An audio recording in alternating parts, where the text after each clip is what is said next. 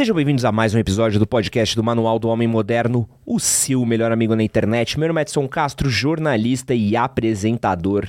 E hoje eu tô aqui muitíssimo bem acompanhado do Álvaro. O Álvaro é nascido na cidade de Paranaguá, no Paraná. É jornalista, foi editor-chefe na TV, TV Bandeirantes, chefe de reportagem e âncora na CBN e analista de mídias sociais da Prefeitura de Curitiba. Lembra? Pô, isso, eu, eu quando descobri. Isso é ouro, tá? Isso é ouro. Ele é um dos criadores do canal Meteoro Brasil e é autor, junto da Ana Lesnovski, do livro Tudo o que você precisou desaprender para virar um idiota. E hoje a gente vai falar um pouquinho sobre o mundo atual, política e muito mais. Álvaro. Seja bem-vindo. Obrigado, Edson. Me permita começar aqui com uma correção, mas é em nome da humildade e da precisão. Eu, as minhas experiências em redação foram em Curitiba. Ah. Porque fica ali, ó, que eu. Quando, quando a gente fala que eu fechei o jornal na, na TV Bandeirantes, a galera vai achar que foi com o Boechat. entendeu? E eu não tive esse privilégio, infelizmente. Mas. Mas tá certa a descrição, Mas pelo tá menos. Certa, tá certa a descrição, a Prefs confere. Tô vendo que você é um Prefs... entusiasta dessa experiência. Você tá maluco, pô, que, que eu li de case, que eu fui de palestra. Devo ter visto você palestrar em algum UPix da vida, em algum evento de... Algum... Uhum. Qual é o nome daquele outro que tinha de social media, que rola muito em São Paulo? Tem um WoW, tem... Share, tinha vários eventos naquele período. Depois eu me desconectei desse, desse mercado, né? Mas, Mas... foi uma experiência e tanto, cara. Era uma equipe, na verdade, né? É, é, eu fiz alguns conteúdos muito marcantes, assim, é, é dos quais eu, eu, eu me orgulho, assim, tenho um carinho, sabe, com alguns posts, assim, né? É, e foi uma experiência e tanto, sabe? Hoje eu vejo eu vejo trabalhos assim parecidos na comunicação pública e fico feliz assim de saber que a gente fez parte de um início, assim, sabe? Do, é, calma que a gente já vai falar nisso daí, porque eu, eu tô te elogiando porque o trabalho foi muito bom, mas eu preciso te xingar já porque xinga, xinga, xinga, mano. Antes da gente continuar aqui, quero como de praxe aqui dar os nossos recadalhos para vocês. Se você gosta do nosso trabalho, quer incentivar o nosso trabalho, você pode fazer isso de graça com um dedo apertando o like. Deixa o like aqui no YouTube que você fortalece muito a gente. Compartilhe esse conteúdo daqui com seus amigos, em grupos do Telegram, do Discord. Se você está ouvindo a gente em áudio, oi. Deixa uma avaliação também. No Spotify tem três pontinhos, você pode deixar aí cinco estrelas. Também pode avaliar em plataformas Apple ou Google. A avaliação de vocês fortalece demais a firma, ajuda muito a gente. É barato, é fácil, então deixa o like, compartilha. Se tiver no Spotify também comenta. A Débora sempre deixa aí umas interações. E no YouTube também, que é sempre uma força enorme pra gente. E quero saber quem mais vocês querem ver aqui no nosso podcast. A gente aceita tudo quanto é tipo de sugestão. Aceitar a sugestão a gente aceita, né? Agora trazer depende da vez da pessoa e. E se, e se a gente gosta também, né? Se a gente quer. Também não se mistura com qualquer um. Álvaro. Manda. Eu quero começar falando com você de um, uma parada que mudou muito nossa concepção nos últimos anos, assim. É, quando eu era mais novo, a gente ouvia falar de teoria conspiratória. E a teoria da, da conspiração era tipo motivo de graça, era divertido, era uhum. engraçado. Uhum. Então, ah, tinha até, eu lembro do filme do Mel Gibson, aí tinha essa coisa do homem nunca pisou na lua, tinha essa coisa meio divertida, meio dodóizinho da cabeça, mas era praticamente inofensiva, né? Hoje, as teorias da conspiração, elas estão elegendo o presidente. Pode crer. O que, que aconteceu para as teorias da conspiração elas terem tomado essa força tão grande nos últimos anos e estarem tão perigosa como elas estão ultimamente? Eu acho que a resposta mais, ser, mais seca, curta e direta é tecnologia.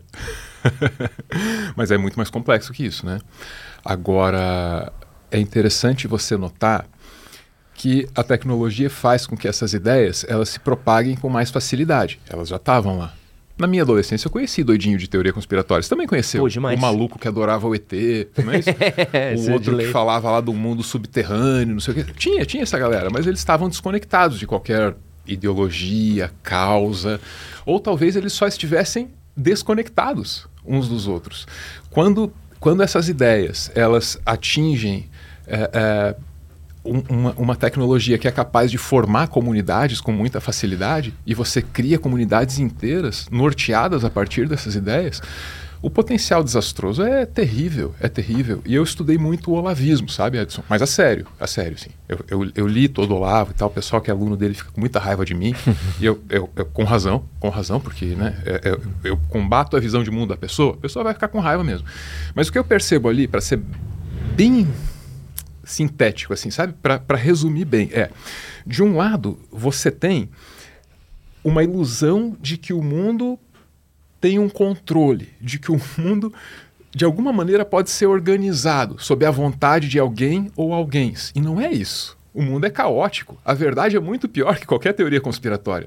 Não tem o, o, o, o judeu magnata único no controle puxando as cordinhas para mover o Edson e o Álvaro em nome do patrocínio do. Como é que é? Do Jorge Soros, essas bobagens todas que você já deve ter escutado.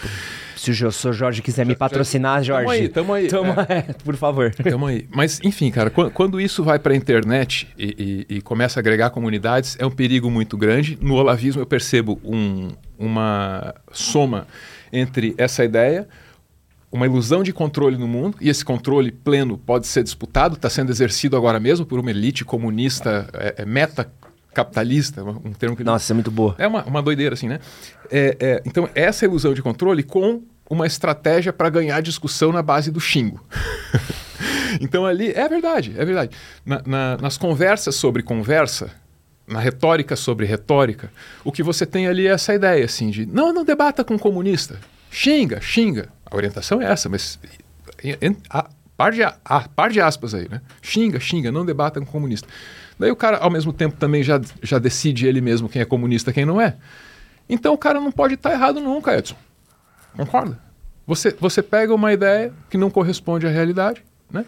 e vai defendê-la na base do xingo. Como é que essa filosofia pode ser penetrada? Como é que pode haver um debate digno do nome? Quer dizer, eu, eu, tento encontrar as ideias desse cara, contrapor com as minhas e tentar nós dois chegar a um consenso. Não é essa, não é essa a noção de debate que está valendo ali. É mais uma, uma coisa de confronto mesmo, assim, né? Uma lógica belicosa, né, cara? É isso que eu vejo, assim. Não sei se eu consegui me explicar muito bem. Estou esquentando os motores aqui ainda. Vamos, vamos eu fui dar uma olhada em umas pesquisas ah. aqui e eu achei um estudo de uma moça que chama Shauna Bowie hum. e que foi publicado no, Psych, no Psychological Bulletin. Hum. E ela fez uma. A equipe dela, né, sintetizou dado de 100, 170 estudos com mais de 158 mil indivíduos dos Estados Unidos, Reino Unido e uhum. Polônia. E tudo isso para falar sobre teoria da conspiração. Uhum. E aí, eles estavam falando. O primeiro fator, acho que bate muito uhum. é, com o que você falou, que muito deles buscam teoria das conspirações para conseguirem é, colocar a verdade tangível, então, tipo, conseguir entender a realidade, pô, a realidade é essa, então consigo entender a realidade isso, a partir disso. Isso, isso. É, outro fato também é que acaba sendo um fator de relacionamento social, de pertencimento de Perfeito. grupo. Então eu me sinto pertencente a um grupo a partir disso. E um outro fator que eu achei muito legal e que também tem a ver com a sua fala é que esse, esse estudo apontou que Pessoas propensas a acreditarem em teorias da conspiração, elas têm um alto senso de antagonismo em relação aos outros, uhum. alto nível de paranoia e são mais propensas a acharem que são melhores do que o outro. Então, a partir do momento em que eu vi a verdade, Uhum. A partir do momento que eu sei que a Terra é oca e os reptilianos moram na, na Terra e você não sabe o que a Terra é oca.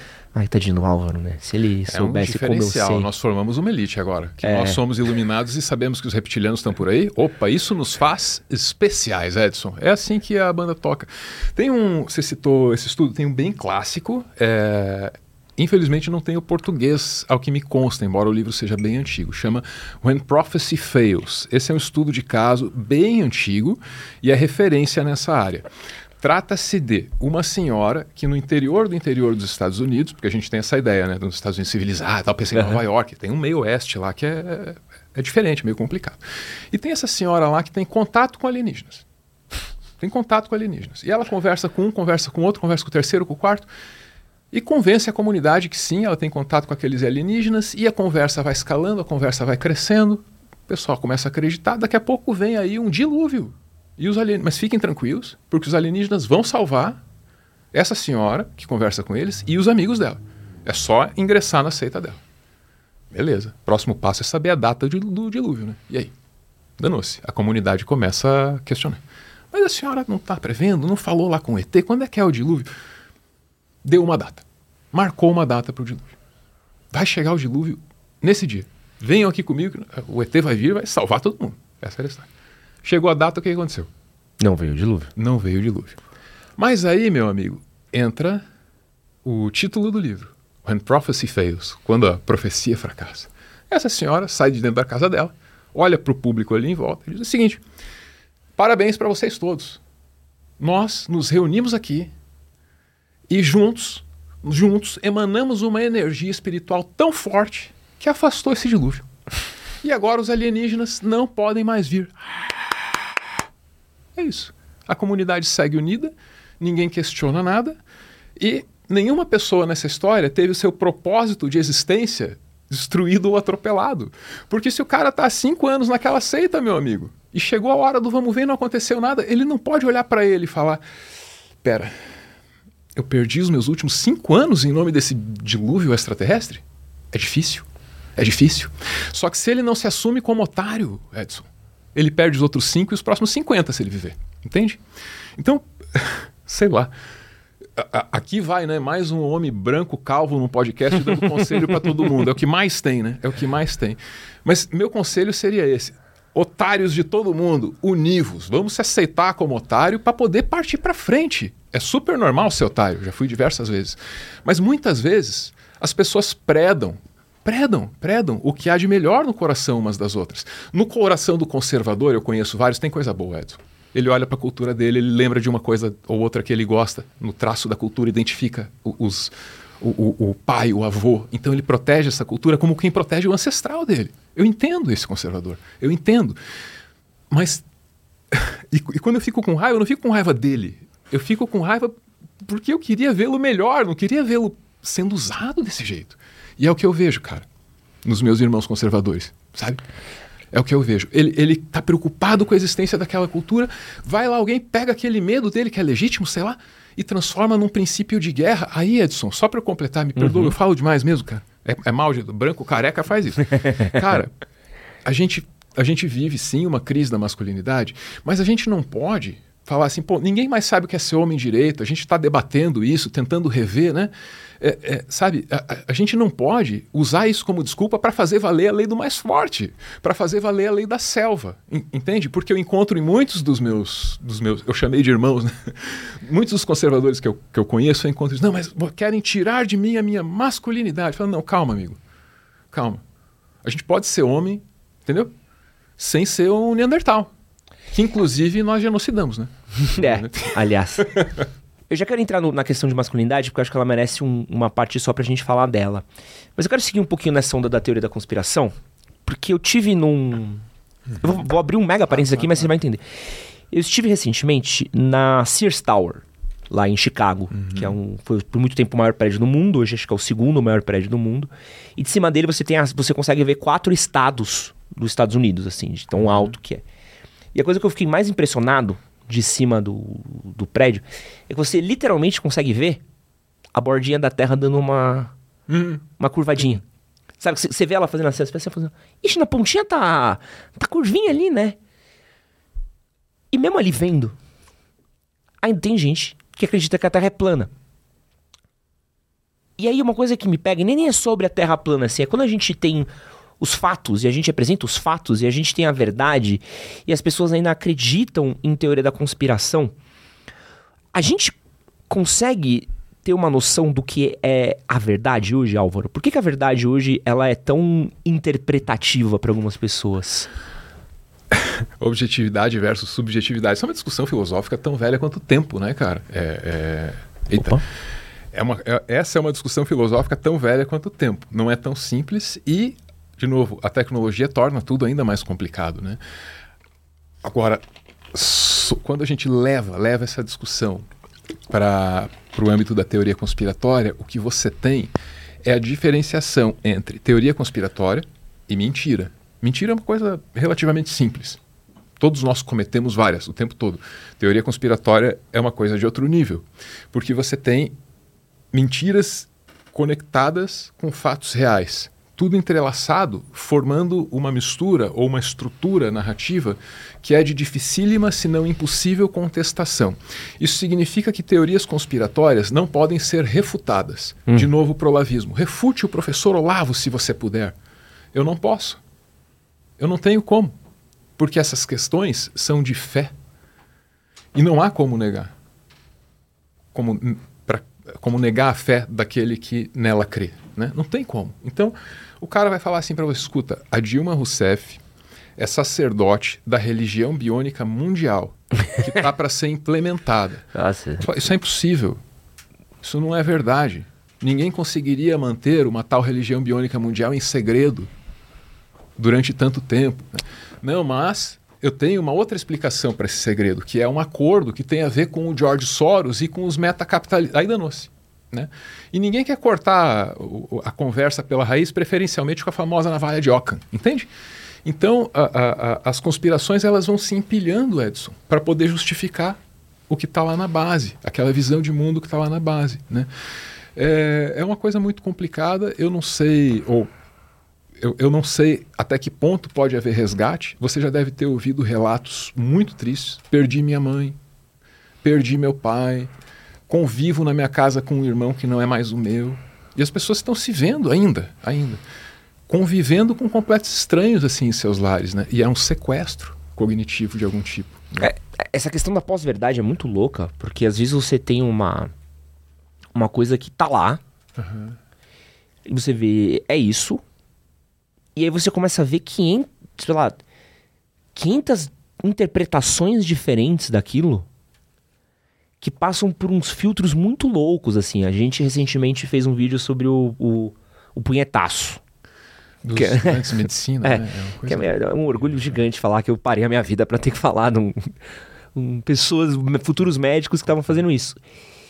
E aí, eu, tipo, claramente é uma discussão moral, uma discussão ética, uma discussão sobre profissão tal. E aquilo consegue transformar-se numa discussão política do tipo, aí ó, olha o que está fazendo o governo Lula. Uau! Sabe? Tipo, como é que é. você. Você pegando uma tradição de 30, 40, 50 anos de estudantes de medicina de serem é, escrotos num, do governo Lula é culpado por isso? Não isentando o governo Lula de, de uma possível culpa de qualquer coisa que tenha, mas isso aqui não é sobre isso, né?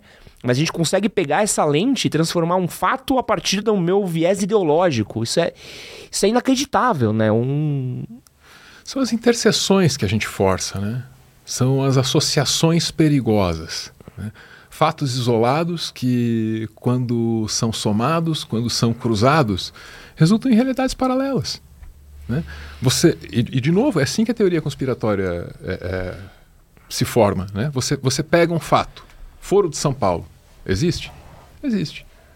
Agora, na realidade é uma coisa no texto de um Olavo de Carvalho, ou de qualquer outro teórico disso que eu chamo de direita maluca, que é a, a, a extrema da extrema, né, é outra coisa. É uma organização super poderosa que define, inclusive, o que estamos fazendo aqui agora. Seria eu um robô deles. Entende isso? É, é, é, é disso que se trata. É disso que se trata. De tirar elementos, de pensar elementos cuidadosamente selecionados da realidade, conectar esses elementos para forçar uma visão que é fantasiosa mas não inocente, porque é, corresponde a, a, a objetivos, que são econômicos, políticos, né? Então é, é, é, é, um, é um fenômeno muito sério, muito sério. Eu estou citando o nome do Olavo sem parar, assim, mas é porque é o caso que eu conheço mais a fundo e uhum. é o uhum. caso que diz respeito é, ao, ao meu país, né? ao lugar em que eu vivo. Mas é um fenômeno cultural muito amplo. Muito amplo. Você falou de masculinidade agora há pouco. Falei esse também é, é uma crise que a gente vive muito muito sintomática, né, de, de você falar um pouco sobre essa nova onda do feminismo que veio com a internet também, essas questões de minoria que a gente tem conversado, e acho que parte desse momento dessa crise de masculinidade também foi o surgimento, de novo, da teoria conspiratória, uhum. dos queridos da Red Pill, né, que uhum. foi uma, uma parada muito louca e que veio para para tentar o olavismo da masculinidade, né?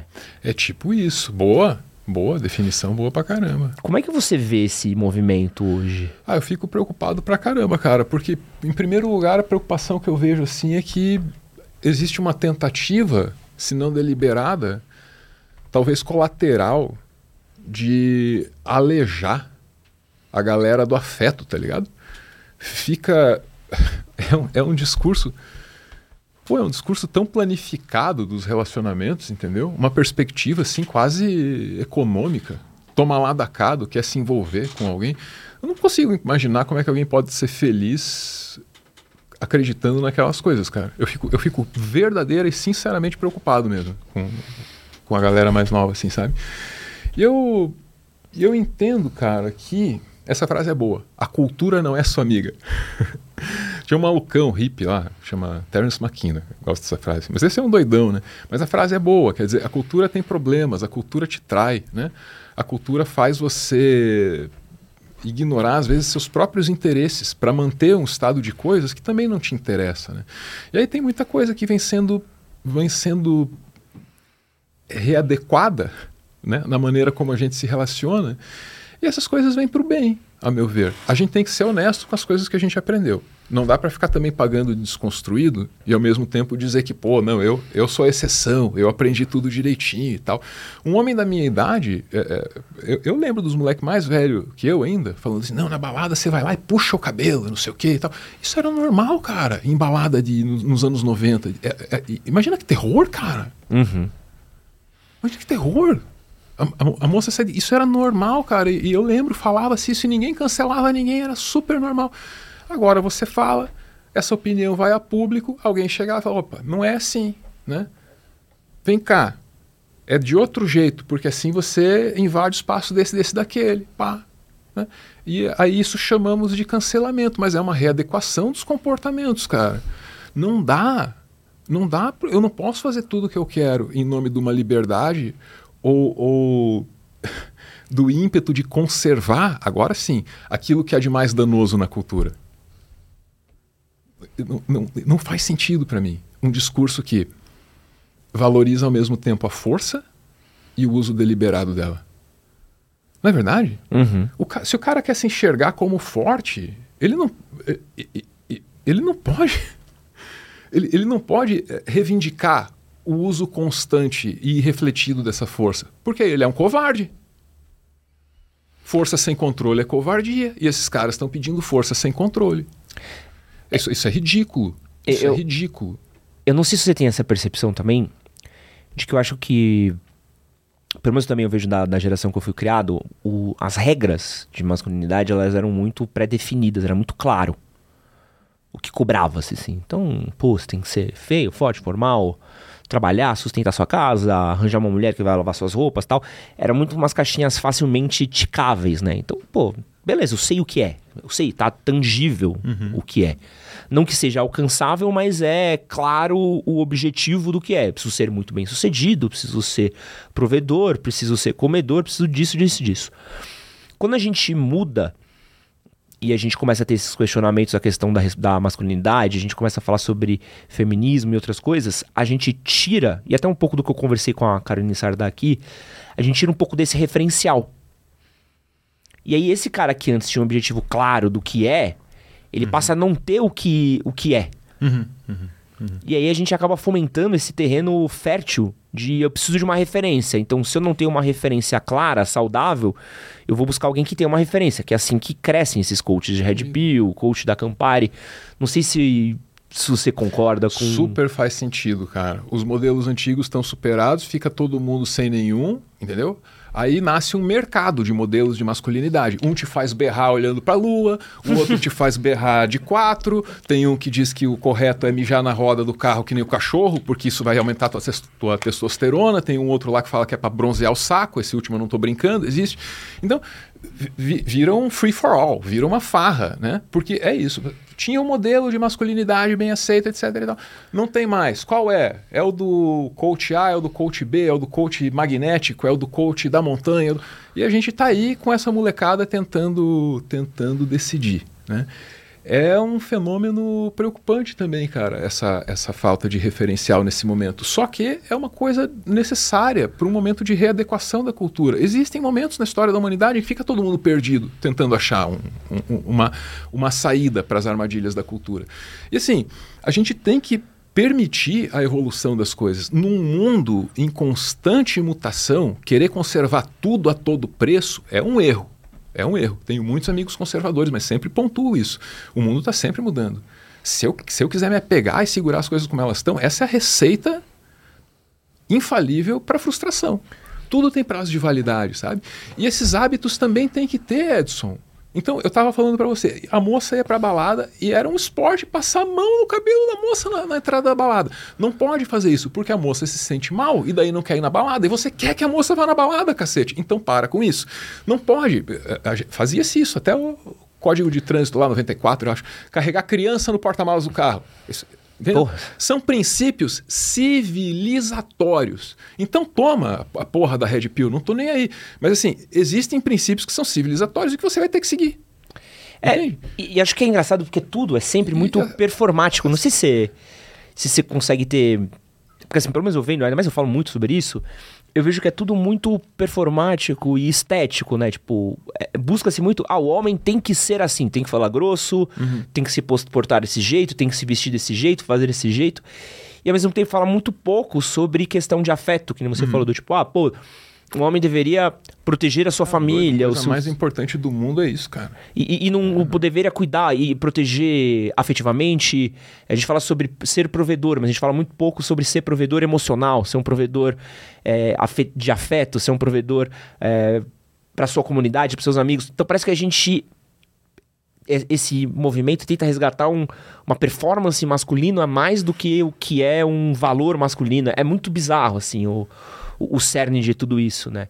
Eu fico sempre um pouco piroca das ideias, assim, e mal-humorado quando. Não, é, não, é, é, não é à toa, né, cara? É porque é, é, é um. Porra, a subjetividade, né, cara, é um, é um tema muito complexo a gente falar sobre o que tá lá dentro, né? Ah. Agora, cabo e a rabo, bicho, eu acho que tudo que a gente faz reflete um pouco do estado de espírito que a gente tem, ou da sensação que a gente tem, né? É, é, e acho que afeto é sobre isso, sacou? Então, pô, vou prover para os meus. Né? Mas daí eu tô todo irritado com o meu exercício de provisão, quer dizer, com o meu trabalho e não sei o quê. Daí eu levo essa irritação para aqueles para quem eu quero prover. Eu já me peguei nessa, nessa condição. Eu falo, pô, cara, eu tô perdendo tudo de vista. Tudo, tudo de vista. Não adianta eu trabalhar que nem um condenado para depois dar patada de graça naqueles para quem eu quero expressar afeto com esse trabalho, sacou? Então são coisas que a gente precisa aprender, cara. E responsabilidade afetiva é uma coisa importante a gente ter esse exercício de alteridade, assim, sacou? Quando a gente vai se meter no relacionamento com os outros, assim. Tentar enxergar a partir do, do jeito que o outro tá enxergando e tal. Tentar perceber quais são as expectativas do outro. Tudo isso é muito importante, cara. Só que a gente só vai aprender lá na frente na vida, né? É. é. Não tem jeito. Quero falar aqui sobre lá na frente da vida, sobre o seu trabalho na prefeitura de Curitiba. Aqui, Manda. Ó. Quero falar bem e eu quero falar a herança maldita que Álvaro Não, deixou mas, pra gente. Nós fizemos umas coisas malditas lá também. Ó, eu lembro que era um case muito bom. O Álvaro é. cuidou da, da conta da prefeitura de Curitiba. Foram quatro ou oito anos. Não, eram, er, éramos uma equipe, na real, né? Foi, foram quatro anos. É. Boa. Entre 13 e 17. Eu lembro que quantidade de vezes. Essa época eu já trabalhava em redação, estava trabalhando com, uhum. com redes sociais, estava começando o projeto Manual do Homem Moderno. Palestras, cases, uhum. apresentações, era usado assim, era uma aula de. Fiz cursos também, uhum. onde era usado como case. E aí, não sei se vocês foram o primeiro, mas para mim foi talvez o mais expoente na época, que é a fofurização do órgão público ou da máquina. Então tinha essa coisa muito humanizada, né? Pô, uhum. essa prefeitura fofa, maravilhosa. E aí eu digo isso porque esses dias eu tava, abri o perfil do, da CPTM. Uhum. E tava ah, a CPTM comemorando. Pô, somos o melhor empresa de marketing de São Paulo. Falei, foda-se porra, prefiro que você seja o pior serviço de marketing, uma merda do meu metrô. Chegue nos bairros que precisa chegar, não tenha, tenha atrasado, eu consigo, não, não passe calor. Tá ligado o ar-condicionado dos trem, Léo, no, no 35 graus? Porque aqui, por aqui não tá. É. Tô caguei pro, pro social media da, da prefeitura. Então, eu sinto que era um trabalho. Você cumpriu seu trabalho, cumpriu muito bem.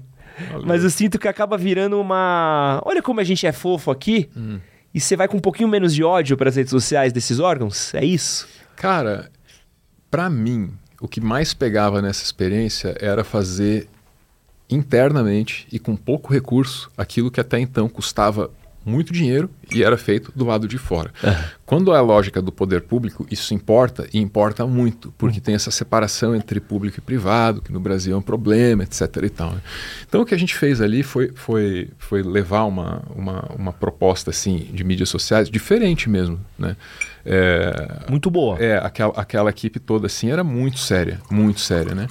O, o início do trabalho, sobretudo, é de um, de um colega chamado Marcos, Marcos Giovanella. Foi muito importante para esse serviço, foi o, o, primeiro diretor desse serviço. Eu criava conteúdo no início. Né?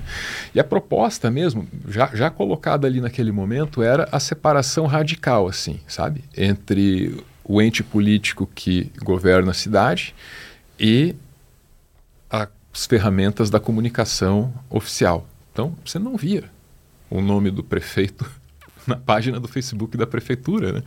E era uma coisa que a gente bancava e conversava, explicava para gabinete, e eu achava isso lindo, achava isso maravilhoso, né? E mais do que isso, a gente fazia internamente, de novo, coisas que eram as agências de publicidade cobrariam muito caro, uhum. o que em alguns momentos gerou alguns atritos. Mas no campo da fofoca, da maledicência, assim, o mercado ou a feirinha local não gosta das, so das soluções sendo encontradas, como é que chama? In-house. Uhum. né? Então, na medida em que aquele, aquele processo, aquele projeto foi sendo bem sucedido, né? É, algumas pessoas também podem ter perdido espaços ou ter deixado de vender seus serviços. Né? E é uma coisa muito interessante essa experiência, porque o Brasil todo celebra, sabia? Mas em Curitiba nem todo mundo gosta.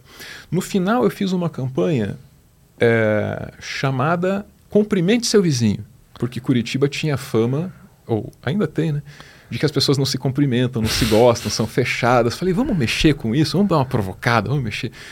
E eu falei assim, eu vou fazer, mas eu sei que vai ter alguma algum feedback, vai dar alguma, alguém vai reclamar. E não deu outra, cara. Deu, a, a, saiu uma reportagem num telejornal local lá para dizer assim: olha lá, está dando polêmica, prefeitura. Como reclamaram de cumprimentar o vizinho? Cumprimentar o vizinho, porque mexeu com aquela identidade. Lembra que eu falei que a cultura não é amiga? Uhum. Eu, quando Curitiba se orgulha disso, eu acho complicado. porque a cidade está se orgulhando de uma característica negativa que talvez ela nem tenha. Uhum. Talvez ela nem tenha. E eu, eu queria mexer com isso. E é importante, tá? É, é, cientificamente, isso não é bobagem, assim, não é de alegre. Não, quando você conhece teu vizinho, está de olho na casa dele, você sabe quem circula aqui, tem a ver com uhum. segurança, tem a ver com solidariedade. Tem, tem, opa, a vida em comunidade é importante, né? E, e, quando a gente comunica localmente pelo poder público, era nisso que eu estava pensando, assim. Mas até isso dava, dava algum entreveiro, assim. Curitiba tem fama de ser autofágica. É. De, de, de devorar alguns dos seus, às vezes. É isso. Mas você sente que esse, esse tipo de modelo ele pode acabar servindo também de um de um passador de pano hum. para o órgão público, assim? Separando um pouco o trabalho que você fez e pensando mais no, no rolê. Mas passar pano é função da comunicação institucional. Nós vamos mentir? Não. É verdade. O, a, o órgão institucional está lá para para se defender. Então deu uma treta. O profissional, aquele profissional de comunicação tem que, res, tem que dar a mais honesta, contundente e decente nota de, de explicação. Né? Quem tem que apurar é quem está na outra, na outra frente, na redação e tal. Né? Então, assim, a maneira como se faz isso é uma discussão. Que se hum. faz isso através dessas ferramentas, não resta dúvida. Né? Para mim, eu acho que a grande a grande batalha ali era essa que eu mencionei, assim. Mídias sociais vai ser feito do mesmo jeito que se faz outdoor e pelas mesmas pessoas, pelas mesmas pessoas que fazem o comercial da televisão, uhum. com rios de dinheiro, ou vai ser feito aqui dentro do nosso jeitinho, bem baratinho, bem simplesinho, entendeu? Para mim era essa essa disputa assim que me que me motivava é, secretamente assim, essa era a batalha que eu me via travando. Hoje, quando eu vejo outros órgãos públicos se comunicando nas mídias sociais, as usando como mídias sociais, comunicação rápida, instantânea, a linguagem do TikTok, pegou, gravou, fez, soltou, né? Com critério, pô, informação, uhum. tal, tal, tal, tal, tal, Mas valor de produção mesmo, sabe? D dimensionado a partir da rede. Eu acho que eu, eu, eu fico um pouco feliz, assim, falar, ó, poderia ser, ter sido, poderia tá indo para um lado diferente a comunicação institucional no Brasil, sabe? É, então, quando eu vejo comunicação simples, barata, rápida, a da CPTM mesmo que você mencionou aqui, eu vi um muito legal. Tem um, uma trend no TikTok, ou uma, uma TikToker muito famosa de um carrão lá, um Bentley. Sim, né? eu vi a do trem. E eles pro, promoveram uma competição entre o trem e o Bentley. Aquilo ali, eu acho. A, aquela solução, do ponto de vista da comunicação, é genial. Quando alguém constrói a ferrovia para o trem andar com o mínimo de recurso, todo mundo elogia porque todo mundo percebe a materialidade. Nossa, o cara construiu toda essa ferrovia só com esse tantinho de dinheiro, parabéns para ele. Né? Agora, quando alguém consegue aquele alcance com nada, parece que ninguém percebe a grandeza da coisa, mas também tem uma engenharia, também tem um uso eficiente inteligente dos recursos, sabe? Então, essa postagem especial me conquistou, gostei muito, porque eu vi a CPTM conseguir, desculpa usar essa palavra, mas é isso, predar ou é, é, o, o, o sucesso lá da moça do Bentley para passar adiante a sua mensagem. Né? Você pode achar que, ou, ou pode contestar a necessidade dessa mensagem, e uhum. sempre faça isso, porque fundamentalmente a gente está falando de algum tipo de publicidade. Uhum. Né? Deve se contestar. Mas a eficiência e o uso dos recursos faz sentido para mim como comunicador. Então aquilo ali eu gosto de ver, era disso que eu estava atrás nessa época, sabe? Não, e assim, diga-se de passagem, puta de um trabalho. Obrigado, Edson. Eu fui educado na precariedade, entende? Mesmo o Meteoro hoje é feito com fita crepe. Eu, eu venho visitar vocês aqui na, em São Paulo, pô, eu falo, meus, caraca, eu fico boca aberta, sou um caipira, entendeu? Então eu, eu sou, eu, eu tenho esse espírito desde sempre, assim, de fazer com o que tem, entende? Com, com o material que tem e tal. É, é, é, e eu acho que isso é uma coisa muito brasileira. Sabe? Você como... Ah, não. Se olhar para cá, você vai ver que metade das coisas aqui estão presas é. de fita aqui desde o dia, dia 1. Você tem um belíssimo espaço, cara. Muito bom gosto. É, quero perguntar uma coisa para você, Álvaro. Você, como comunicador, teve um, uma parada que a gente viveu por muitos anos e está começando a mudar um pouco agora, hum. que foi a predominância da direita na internet, principalmente nas redes sociais. Assim. A, parecia por muito tempo que a direita ela ocupava todos os espaços e a esquerda não uhum. conseguia entrar. Então você entrava em canais do YouTube, predominantemente ali é, Nando Moura, Mamãe uhum. Falei e, e, e, vertentes, o próprio WhatsApp contaminado por coisas de esquerda. Por que, que a direita conseguiu é, dominar tanto esse espaço com tanta facilidade? Tem muita discussão a respeito disso. Essa pergunta está sendo feita desde 18 por baixo, né? Desde 18 por baixo eu percebo um projeto comunicacional que envolveu recurso e gente. Né? Então, assim, isso, isso, aconteceu. Houve um projeto muito bem sucedido. Agora, tem outras explicações possíveis através do estudo da tecnologia e da comunicação. Né? Muita, muita coisa tem a ver com tecnologia nessa história. Muita coisa. E eu citaria para você essa percepção de que a política ela já dependeu mais de acordos de gabinete né? E menos de, de comunicação em palanque, televisão, etc. e tal, né? Então para para pensar nisso, cara. Lá atrás, você se reunia com o dono do jornal, o dono da TV, falava, ó, eu tenho aqui esse candidato, vamos fazer assim, assim, assado. Podemos ver um plano de comunicação para ele? Vamos ver aqui. Reunir um jornal, duas TVs, tá feita a tua campanha. Né? Hoje, cada um de nós tem potencialmente nas mãos um veículo de comunicação. Então a comunicação não pode ser feita só através desse acordo de bastidores. Ela precisa ser performada para um grande público. Né? E quando isso muda, muita coisa acaba mudando na esteira, porque isso mexe na, com a raiz da atividade, mexe com a essência da atividade política. Né? Então tem a ver com as tecnologias, né? E com quem se preparou ou utilizou melhor, aí a discutir, a explorar. Né? Mas, quando a gente para para pensar em sensacionalismo, e está faltando, está faltando o pessoal que estuda o fenômeno do sensacionalismo nessa história. Né?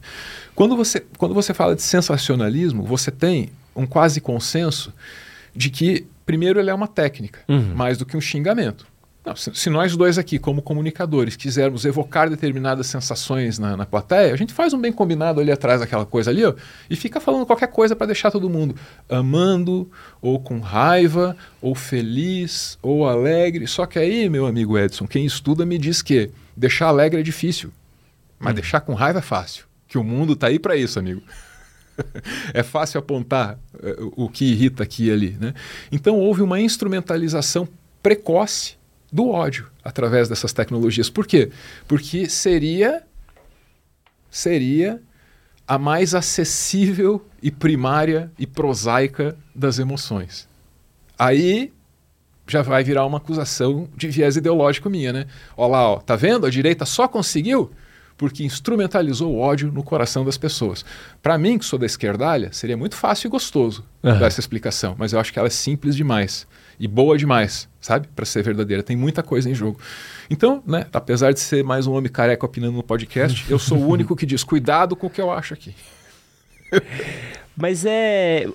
Eu, eu acho engraçado porque, mesmo quando o Temer assumiu o poder, por exemplo, foi 2016, 15, nunca lembro.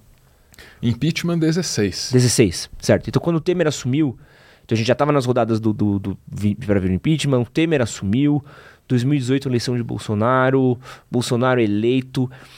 É, já estava instaurado ali um movimento muito contra a esquerda, a esquerda sendo oprimida, e parecia que não crescia assim. Uhum.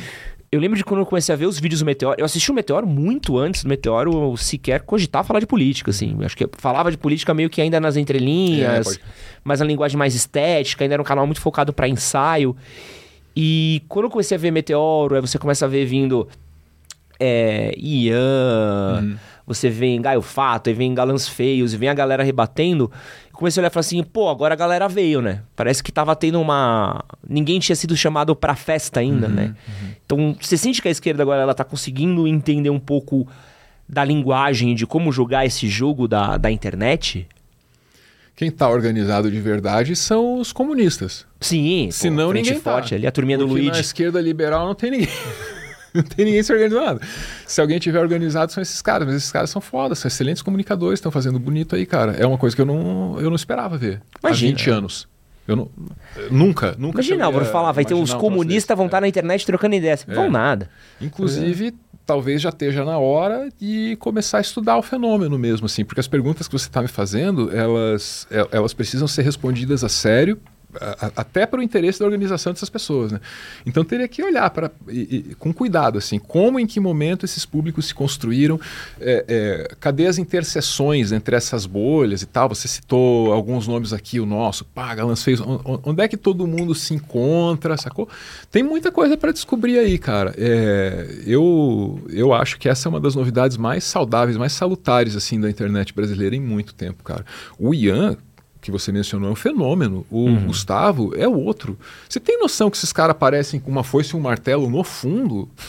Porra, na plataforma do é Google, cara. Os é caras são é. assistidos por, por, por, Entende? Assim, ó, você não precisa concordar com aquilo, mas você, você conhece comunicação, você conhece cultura. Você sabe que é como se o cara colocasse ali uma carranca atrás dele. Aquilo ali a, a, a, assusta uma uhum. parte do público. Eles sabem disso, eles assumem aquilo honestamente e são bem-sucedidos assim, cara. Então, eu acho que Pô, essa é outra coisa, assim, se tiver algum conservador vendo isso aqui, essa é uma coisa aí para o conservador pensar aí a respeito do comunista, né? Que o comunista é o antissistema mais sincero que tem. Pode ver, pode ver. Eles, eles assumem que esse rascunho de democracia liberal que a gente tem não serve, e ao mesmo tempo eles falam que eles querem colocar no lugar. Eles falam. Agora pergunta pro pessoal que invadiu o palácio no 8 de janeiro. Que, que vocês querem colocar no lugar? Veja se alguém tem coragem de olhar no olho do Edson e falar o que quer colocar no lugar dessa desse arremedo de democracia liberal. Não tem. Mas o Ian, o Ian sabe o que quer, sabe te contar.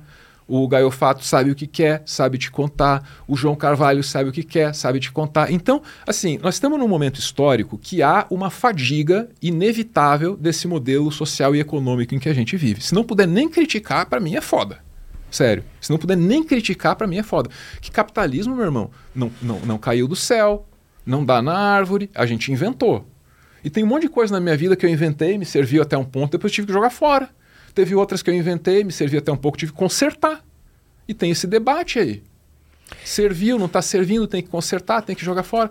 E esses caras são sérios nesse debate. Esses caras, esses caras não estão aí só pela, só pela, pela histeria, pelo pe, pe, para ralhar, para berrar, para quebrar. Não, os caras têm uma ideia séria para colocar na mesa. Então, papai mamãe, olhando para a câmera aqui, ó o seu filho está assistindo o João, o Gustavo, o Ian. Seu filho está tá em boa companhia, papai e mamãe. Não temam. Aliás, pode assistir junto. É para o comunismo. Eu ouvi dizer que é para toda a família. Oh, palavras fortes. É... Eu não sou comunista. Inclusive, eles dizem que eu sou anticomunista. É mesmo? É. Você deve estar tá anotando aqui, meu anticomunista. Eu. Eu acho muito louco esse fenômeno do jovem conservador. Isso é uma parada que sempre me pega, assim, porque eu acho que é. é... O jovem conservador, eu vejo que é uma antítese de temas, né? Tipo, uhum. o jovem com saudades do passado. Você nem viveu o passado, você não sabe o que é o passado, não tem dimensão no passado e, e... Como é que a gente consegue explicar essa, essa, esse fenômeno? Não sei. Porque o Meteoro fala um pouquinho de tudo, né? Eu gosto muito da abordagem de vocês, assim. Você acha que tem como a gente explicar essa ascensão do, do jovem conservador? Você sabe que eu, eu, eu, tenho algum problema com o tema conflito geracional, cara, por perceber que ele é uma reprise da reprise da reprise da reprise, assim, né? É, tem, tem vários exemplos de textos antigos reclamando de choques geracionais e dando esses choques como definitivos. O fim da humanidade estava ali porque chegou a determinada geração. Pô, pensa os hippies nos anos 60 que, que não. Ou antes disso, Aristóteles escreveu contra uma juventude sem barba. A humanidade ia acabar ali. O minoxidil ali naquela época tinha é, salvado isso, né? Aristóteles. Né? É. Então, cara, esse tema, esse tema traz sempre essa sempre essa conotação assim, sabe, de uma coisa que é cíclica, que se repete e parece parecem ser uma dessas coisas cíclicas da vida em que um ciclo se revela incapaz de deixar aprendizado para o próximo. Não importa quantas vezes esse conflito tem ocorrido, não importa quantas vezes tenham dito que a humanidade estava acabando. e a gente vai, vai, retomar isso do mesmo jeito, assim, sabe? É, é difícil de, de, compreender. Aí, tudo isso para tentar justificar uma resposta meia-boca, que é um puta de um achismo que eu não sei nem se eu deveria falar. Será que não tem o caso, assim, de você ter pais progressistas muito atuantes, daí você tem filhos que vão contrariar os pais naturalmente, deles viram direita maluca. Algumas estrelas da direita maluca brasileira aqui na, na, na, plataforma de vídeos em que vocês estão nos assistindo têm essa história. Essa história é uma história comum. O pai é um intelectual de esquerda, o filho é um comunicador da direita bublebe. Ou o pai é um comunicador de esquerda e o filho é ministro do governo Bolsonaro. essas coisas existem. Essas coisas existem. É. Então, eu não sei, mas aqui eu já tô, eu já tô chutando hipótese mesmo assim. Aí... Não, uma hipótese que eu, eu chutaria e pô, já ouvi outras pessoas chutarem também, faz, faz um pouco de sentido, principalmente o pessoal da comédia fala muito sobre isso, né? É. É, você vai estudar um pouco de comédia, vai ler um pouco sobre cultura e tudo mais. Eu tava. Pô, tem até um exemplo bom. Eu tava vendo um vídeo do Júlio Ettore, que é. Lembrei hum. o nome do cara no podcast errado. Filha da puta, né? Precisava lembrar disso ontem. O Juletório é um cara que fala sobre música, sobre rock nacional. E nos anos 90 teve uma puta crítica ao Titãs, uhum. porque eles usaram palavrão em uma das músicas deles. Uhum. E acho que eles usavam, sei lá, porra, em uma música. E é isso daí foi motivo de boicote ao CD, o CD vendeu menos, crítica na Folha, tal. Por uma palavra que hoje, porra é vírgula. Você se comparar então com o que o Bolsonaro fala, porra, é, porra, é a coisa mais é, tranquila é. Num, num, discurso longo, né? E aí naquela época o transgressor era, pô, não, então não pode falar porra, então vamos fazer uma música inteira. É. Por exemplo, que nem tinha o Ramon Raimundo, tinha, porra, caralho, você tá. Que era, era o transgressor ou que era vigente à época. Hoje, o transgressor, o que é vigente à época, é o quê? Tipo, pô, você não pode falar isso porque talvez não seja politicamente correto, ou talvez isso seja. É, uhum. não seja liberado. Então, talvez, cara, ah, então não pode, então o que, que eu posso fazer? E aí você tem a geração shitpost, a geração que testa um pouco isso. Não sei se de novo, um cara branco no podcast de, citando a teoria do cu, mas pode ser. É, um não, eu, tenho, eu, eu, sempre tenho medo de me prestar esse papel, mas cá estou. Meu brother, é. Porra, esse papo tá legal a hora mesmo. Para para pensar aqui, ó. Então você tem essa contestação assim dos anos 90, que é muito palavrão e riso. Agora a gente da é, ditadura, agora a imagina. gente é desbocado. Até a ditadura ali, os milicos não deixavam nem a gente mandar tomar no cu. Agora, agora eles não olham mais o texto da música, então a gente pode falar o que quiser. Daí vem. Eu lembro, Mamonas Assassinas, é isso, É cara. isso total. Com toda a qualidade, com toda a inventividade, com toda a alegria, com toda a vibe excelente que pudesse ter. A grande coisa a respeito do Mamonas Assassinas era isso. Dinho, por que tantos palavrões nas suas letras? Não era, era isso, cara. E aí tá, sai dos anos 90, vem para os anos 2000, para a abertura desse, desse nosso século, e você vem essa vibe assim do politicamente incorreto. Agora nós vamos testar os limites do politicamente incorreto. O mundo está muito chato, lembra? E aí nasce o quê? CQC, acho que o Danilo Gentili, vários humoristas vêm dessa, dessa leva, acho que o Danilo é o maior e mais expressivo, né, cara? E é um momento que tem essa vibe assim, não, vamos ver até onde pode ir isso aqui. E todo mundo se arrisca. E o Rafinha encontrou pra gente. Rafinha Bastos encontrou pra gente qual que era o limite. né? Valeu, Rafinha. Ah, é verdade. É, é o, quem encontrou foi o Rafinha. Obrigado, ali. Rafinha. Aí dá a volta, esse troço enche o saco de todo mundo, porque, pô, porra, brother. Como é que é a mãe e o neném? Ali, pô, meu brother, realmente você se- eu tenho certeza que ele se arrepende mais de falar do que eu de ouvir. Eu tenho certeza absoluta. Uhum. É, Mas tá aí, a cultura foi tentar achar seu limite, parece que achou. Parece que achou. Tudo pode, pode falar tudo, pode fazer tudo, agora tá aí. Um no parlamento com peruca. Não é isso? Vi- Virou uma, virou uma baderna. Virou uma baderna. O, o, o general senta lá na CPI, manda a, a senadora tomar no meio do cu. Baixou, baixou o nível total. O grande filósofo é, é, tem como frase: nós, ninguém nos dete. Não é isso? É, é, é, parece um pouco essa história aqui. Ó. Aí tá vendo? Ó, tô que nem eu. Olha lá, olha lá o que aconteceu aqui. Virei eu, um homem, anunciando a depauperação da cultura ocidental, que nem um direita maluca qualquer. É isso que o podcast faz com Homem Branco Careca. Entendeu? Mas Mas, é verdade, né? Tem, um, tem uma trajetória de um declínio meio, meio, meio foda, assim. É, eu vejo. Talvez eu seja Tudo velho. isso, cara, pra defender a porra da cultura do cancelamento. É isso que eu tô fazendo? Existe cultura do cancelamento? Eu nem sei se esse nome não é meio histérico, assim. É, é- é louco, porque, por exemplo, eu vejo o Twitter Sei hoje, o próprio YouTube, Twitter e tal. Tem uma juventude que fala muito esse humor nonsense, shitpost, ofensivo. Eu falei um pouquinho disso com gaveta, assim.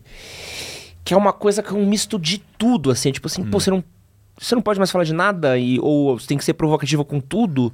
Então a gente pode falar sem sentido, a gente pode testar o limite do que é a razão, o que é o senso, o que que é a lógica. Então, às vezes você vê uma coisa tão ofensiva hoje num, num Twitter que você nem fica mais ofendido, você entende a piada. Você fala, a piada desse cara é ser tão ofensiva ao ponto que você não mais se sensibiliza com isso, sabe? Porque você entende que já é. A piada já é a criação da ofensa no seu máximo, né? E. Não sei se isso é normalizado, acho que é uma coisa que tá, tá crescendo. Mas porque o Twitter hoje em dia não é padrão de referência pra sanidade, né? Mas é difícil, né? É difícil entender como as coisas. Você acha que, sei lá. Talvez a gente volte a ter os hippies aí em confronto geracional. ó. Uma, uma juventude de paz e amor podia nascer, né? Eu não sei como, como vai. Eu não sei. Eu não, para mim é muito louco para um homem da minha idade imaginar o que, que é crescer com um, um tablet na mão, cara. Já, já olhou para criança tentando virar página de revista de papel com o dedo, brother, como se fosse Álvaro, imagina o que é Cara, você é crescer. muito doido, cara. Cês- a gente é de uma, a gente é dessas gerações que viveram a transição do mundo analógico para outro digital. Isso é uma coisa muito grande, cara. Imagina você crescer, Álvaro, sem saber o que é fim. Sem saber o que é fim. É verdade, porque a timeline é eterna. Porque pensa que quando você, sei lá, o Pode crer. que, que você gosta de música? Ah, nesse momento? Não, não, só tô você pensando na vida, Pato assim. Fu, que vai ter um show da, da- do- lá em Curitiba. Pato lá. Fu, maravilhoso. Você lembra que saía uma música do Pato Fu? É, Você ouvia na rádio. claro.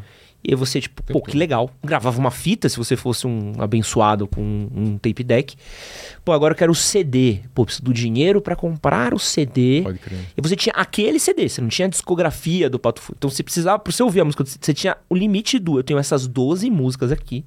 E tudo mais. Hoje, um jovem que conhece o Pato Fu, ele tem acesso a todas as músicas do Pato Fu, todas as músicas da solo da Fernanda Takai, o Pato Fu para criança, todos os ao vivos do Pato Fu. Então não existe mais um, um- a informação, ela não tem mais dobra, né? Não tem mais a- o fim da folha de almaço, né? Ela é infinita. Você me né? fez pensar numa outra coisa agora, Edson, que é as histórias que fizeram o meu imaginário, todas tinham começo, meio e fim. É, eu sou quase que um produto do cinema norte-americano e do videogame japonês. Não tem jeito, né? É, e essas histórias, elas vinham em dose única, né? Tem um filme, contou uma história do começo até o final. Aí começa a ser mais interessante para o cinema fazer sequência, né? É. Vem o filme 1, o filme 2, o filme 3, o filme 4, vira franquia. O sentido de começo, meio e fim da narrativa se perde um pouco em função dos propósitos comerciais da coisa, né? E aí vem a série, que eu já começo a acompanhar hoje em dia muito chateado. Se vai ter começo, meio e fim ou se vai ser abandonado pela Se for metade. da Netflix já desiste Tudo já. Isso, né, cara? Veja, a opinião do, do esquerdalha de novo, né? Eu não me importo de ver o dinheiro definir muita coisa na cultura. Mas definir tudo é foda. Tudo é foda. Eu acho. Eu acho. Pô, as séries são acabadas pela metade, eu começo a assistir, eu não tenho certeza. o filme eu vou ver um, daqui a pouco vira franquia, os caras abandonam pela metade. Não tem, é como se não tivesse compromisso com o produto, né? É, e faz sentido que seja assim, quando tem que haver compromisso com a viabilidade financeira do negócio, né? É, então, é, é, mais uma percepção de como a tecnologia e o modelo econômico também direcionaram essa cultura para um lugar mais caótico, concorda? Uhum. Quando você cresce com um monte de história cortada pela metade e a única que se pretende ter começo, meio e fim é One Piece não vai terminar nunca, o que isso faz com sua cabeça? Quem são vocês, gerações sem começo, meio e fim? Vocês devem ser muito confusos. Entende? E apático, né? Porque você não consegue ter o tempo de respirar ou de absorver. Edson. Que nada vai acontecer. Por exemplo, o Goku. Goku, pra mim, a história do Goku tinha um fim. Agora não tem mais um fim a história do Goku. A história do Goku vai estar tá rodando eternamente. E voltando, e não tem um fim, não tem um propósito, não tem pra onde vai, não tem um encerramento, sabe? É um. É, o, o caso do, do Goku é curioso, porque parece que o, o Dragon Ball GT já não valia. Cancelaram, foi, foi... Não, o, o, GT parece que não é canônico. Não é mais. fui saber disso depois. Não é então é eles desfizeram o cânone para recontar a história para Aí eu, eu não sei, eu não estou acompanhando o Super faz tempo, eu não sei se tá bom. Tem que ver se valeu. Valeu a. Spoiler. Jogar a obra fora aí, né? Tem que ver. Não valeu. Não valeu? não. É só mais cor de cabelo diferente. Ah, é uma... isso. Dragon Ball virou uma série sobre tinturaria de cabelo, com todo respeito aí. Alguém tá muito rico na, no Japão. Eu queria saber também de você, você que acompanhou muito o, o glorioso 8 de janeiro. Isso aí é. Esse dia maluco. Brabo. E assim, a gente teve o fenômeno Trump nos Estados Unidos, com o Steve Bannon. Steve Bannon veio para o Brasil, hum. tivemos o fenômeno Bolsonaro. Muito parecido, muito lógico, até mesmo no jeito de misturar a família na política, é, até mesmo as polêmicas da família na política, muito uhum. parecidas. Tivemos a invasão, a invasão do parlamento, tivemos a invasão do 8 de janeiro. Por que, que a gente só importa as brisas erradas dos, dos gringos e tão tão parecido assim? Por que esse, esse copy-cola do modelo americano tão específico, cara? Que existe um copy-cola, um copia-cola existe, né? As, as razões para isso assim são difíceis de cogitar, né? Talvez porque na prática a gente viva na periferia de um, de um império, a gente seja um satélite dessa nação, na verdade. É, é, infelizmente isso é verdade. Né? Infelizmente isso é verdade.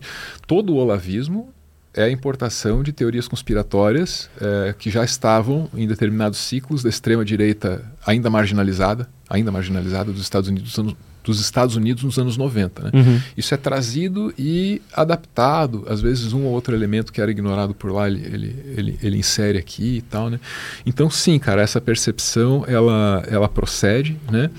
É, existe, existe sempre a possibilidade de alguma. Você já está apontando essa possibilidade, né? De alguma conexão é, é, factual mesmo, de um projeto global dessa, dessa direita, por mais desconexo e frágil que esse projeto possa parecer, às vezes ele existe em algum nível, né? É, então, talvez. Talvez seja através de muito esforço, de um, de um, projeto mesmo, né? Mas aí eu não posso ficar elucubrando sobre isso no Fórum de São Paulo de da informações, é. porque senão eu caio no pecado dos caras que eu tanto critico, sacou? Então assim, existe uma organização, sim, você citou o nome desse Steve Bannon, que se propôs a ser um agregador, mas em dado ponto meio que caiu em, desgra em, em desgraça, o final do Trump foi um, um baque para todo mundo, né? Então eu não sei qual é o nível de organização dos caras e o quão o quanto esse projeto pode ser creditado pela difusão desses valores, vamos colocar assim, dentro, dentro da nossa sociedade. Eu, eu, eu, teria, eu teria dificuldade para apontar de maneira factual, assim, sabe? E agora a gente também vive o fenômeno Milley, né? Que é um outro. Esse é muito louco. Meu, esse cara é muito doido. Esse é muito cara, louco. Que personagem, cara. Eu tava vendo o vídeo eu do. Eu ainda tô tentando digerir, mano. Pô, eu tava vendo o vídeo do Gregório do Vivier sobre é. ele. Porque assim, eu já tinha lido algumas coisas e tal, então eu achei que, que, que eu sabia. O que mais chamou atenção essa figura ali? Pô, o que mais me chamou? Os cachorro clonado. Os cachorro clonado? Tu, tu soube dessa brisa?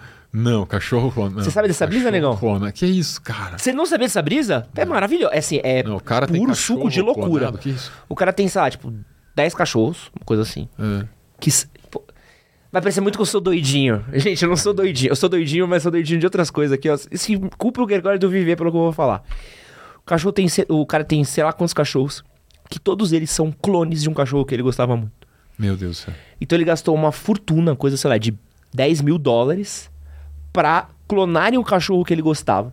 E para você conseguir clonar o cachorro que você gostava, você precisa, pelo menos, engravidar não sei quantas cadelas para conseguir ter um parto espontâneo da cópia do seu cachorro.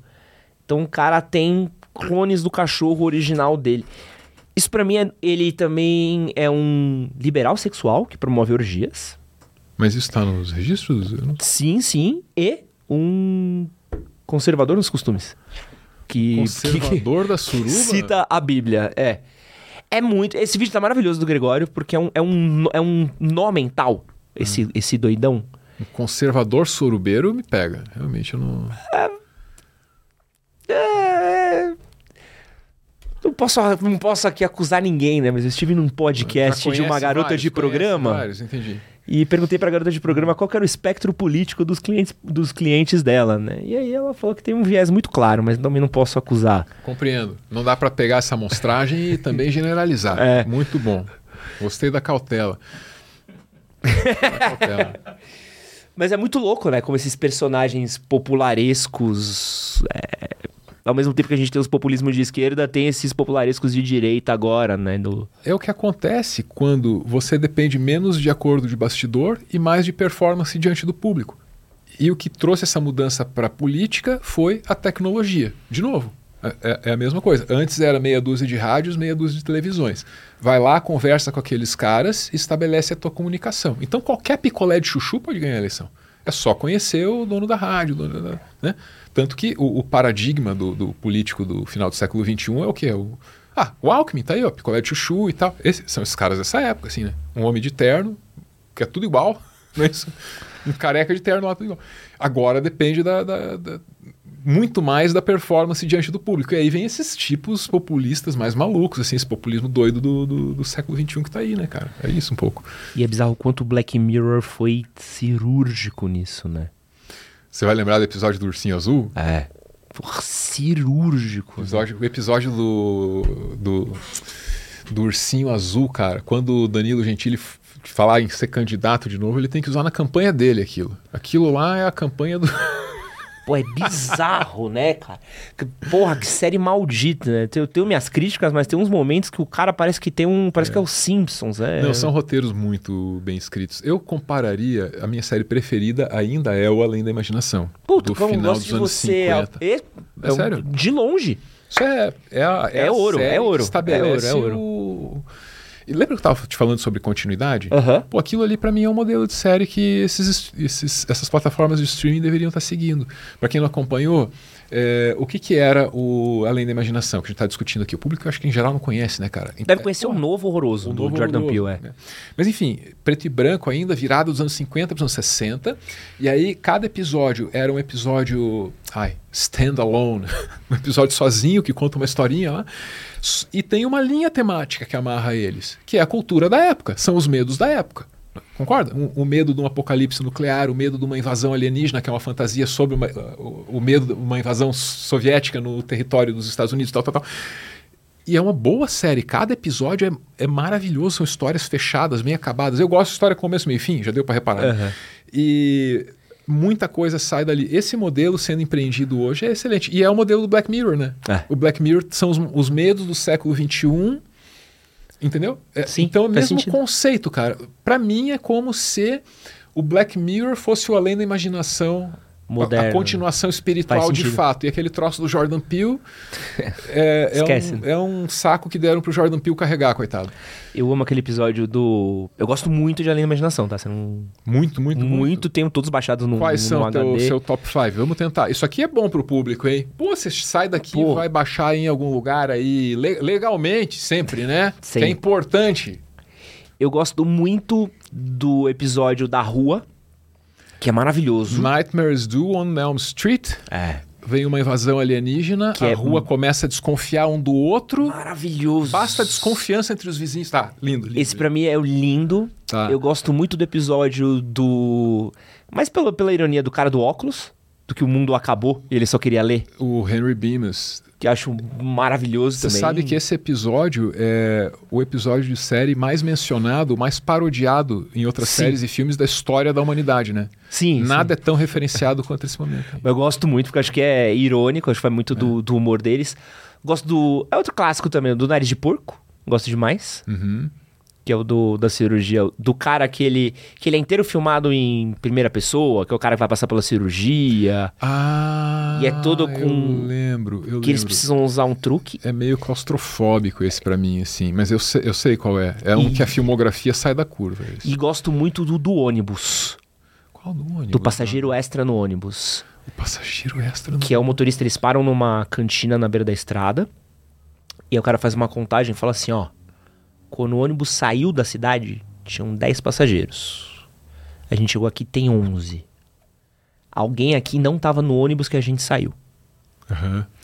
E eles precisam descobrir quem que é que é o passageiro que não estava no ônibus. E é coisa de dos plot twists de Além da Imaginação. E o da Caixa, que virou aquele filme horroroso da Caixa. Mas da Caixa eu gosto muito também, que é o dilema ético da... Hum. Que um casal recebe uma caixa ah, achei que você ia falar do. Tá, não, perdão. E, e aí, se eles apertarem o botão da caixa, uhum. uma pessoa aleatória morre, mas eles ganham um milhão de dólares. E aí, você apertaria o botão da caixa ou não? Mas quais são os seus? Vai lá, me pegou. Bom, alguns que estão aí tem que estar tá em qualquer lista, né? Tá. O do Henry Bemis, é, acho que Tá, tem que tá estar tá em qualquer lista porque é objetivamente muito bom, né? Uhum. Esse é o episódio que é o mais parodiado da história da televisão. É, o Paul Edson contou, mas para quem não está ligado na história, é um cara que queria muito ler, sobrevive ao apocalipse, todo mundo morre, e aí todo mundo que impedia ele de ler já foi. Então agora ele pode ler o que ele quiser. Ele vai lá, pega uma biblioteca, empilha todos os livros, um trabalho homérico, vai sentar para ler, né? E aí ele abaixa para ler, cai o óculos. Pá, o óculos quebra e aí vem a cena icônica, porque, pô, esse homem, entendeu? Que sobreviveu ao apocalipse, que realizou o sonho dele no apocalipse, tem tudo agora para ser feliz e ter o que ele quer, né? Perdeu, perdeu a única ferramenta que ele precisava, que era o óculos. Pá, cai no chão. E daí vem a frase, né? But there was time now. Time enough at last. Mas, porra, agora eu tinha tempo. Eu finalmente tinha tempo. Puta que pariu. É uma, é, é, uma... é boa, é boa. Cara, isso é muito próprio da condição humana. Pô, quando eu tenho dinheiro, eu não tenho tempo. Quando eu tenho saúde, eu não tenho dinheiro.